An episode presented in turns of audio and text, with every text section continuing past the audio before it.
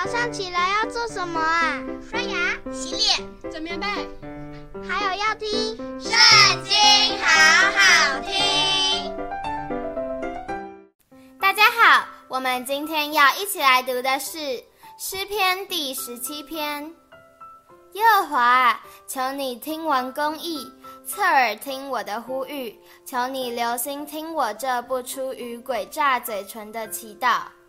愿我的判语从你面前发出，愿你的眼睛观看公正。你已经试验我的心，你在夜间鉴察我，你熬炼我，却找不着什么。我立志叫我口中没有过失。论到人的行为，我借着你嘴唇的言语，自己谨守，不行强暴人的道路。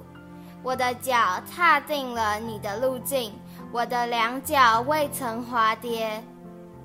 神啊，我曾求告你，因为你必应允我。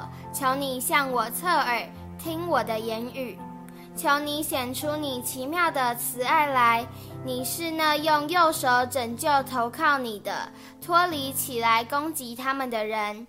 求你保护我，如同保护眼中的瞳人，将我隐藏在你翅膀的荫下，使我脱离那欺压我的恶人，就是围困我要害我命的仇敌。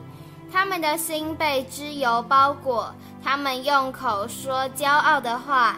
他们围困了我们的脚步，他们瞪着眼，要把我们推倒在地。他像狮子急要抓食，又像少壮狮子蹲伏在暗处。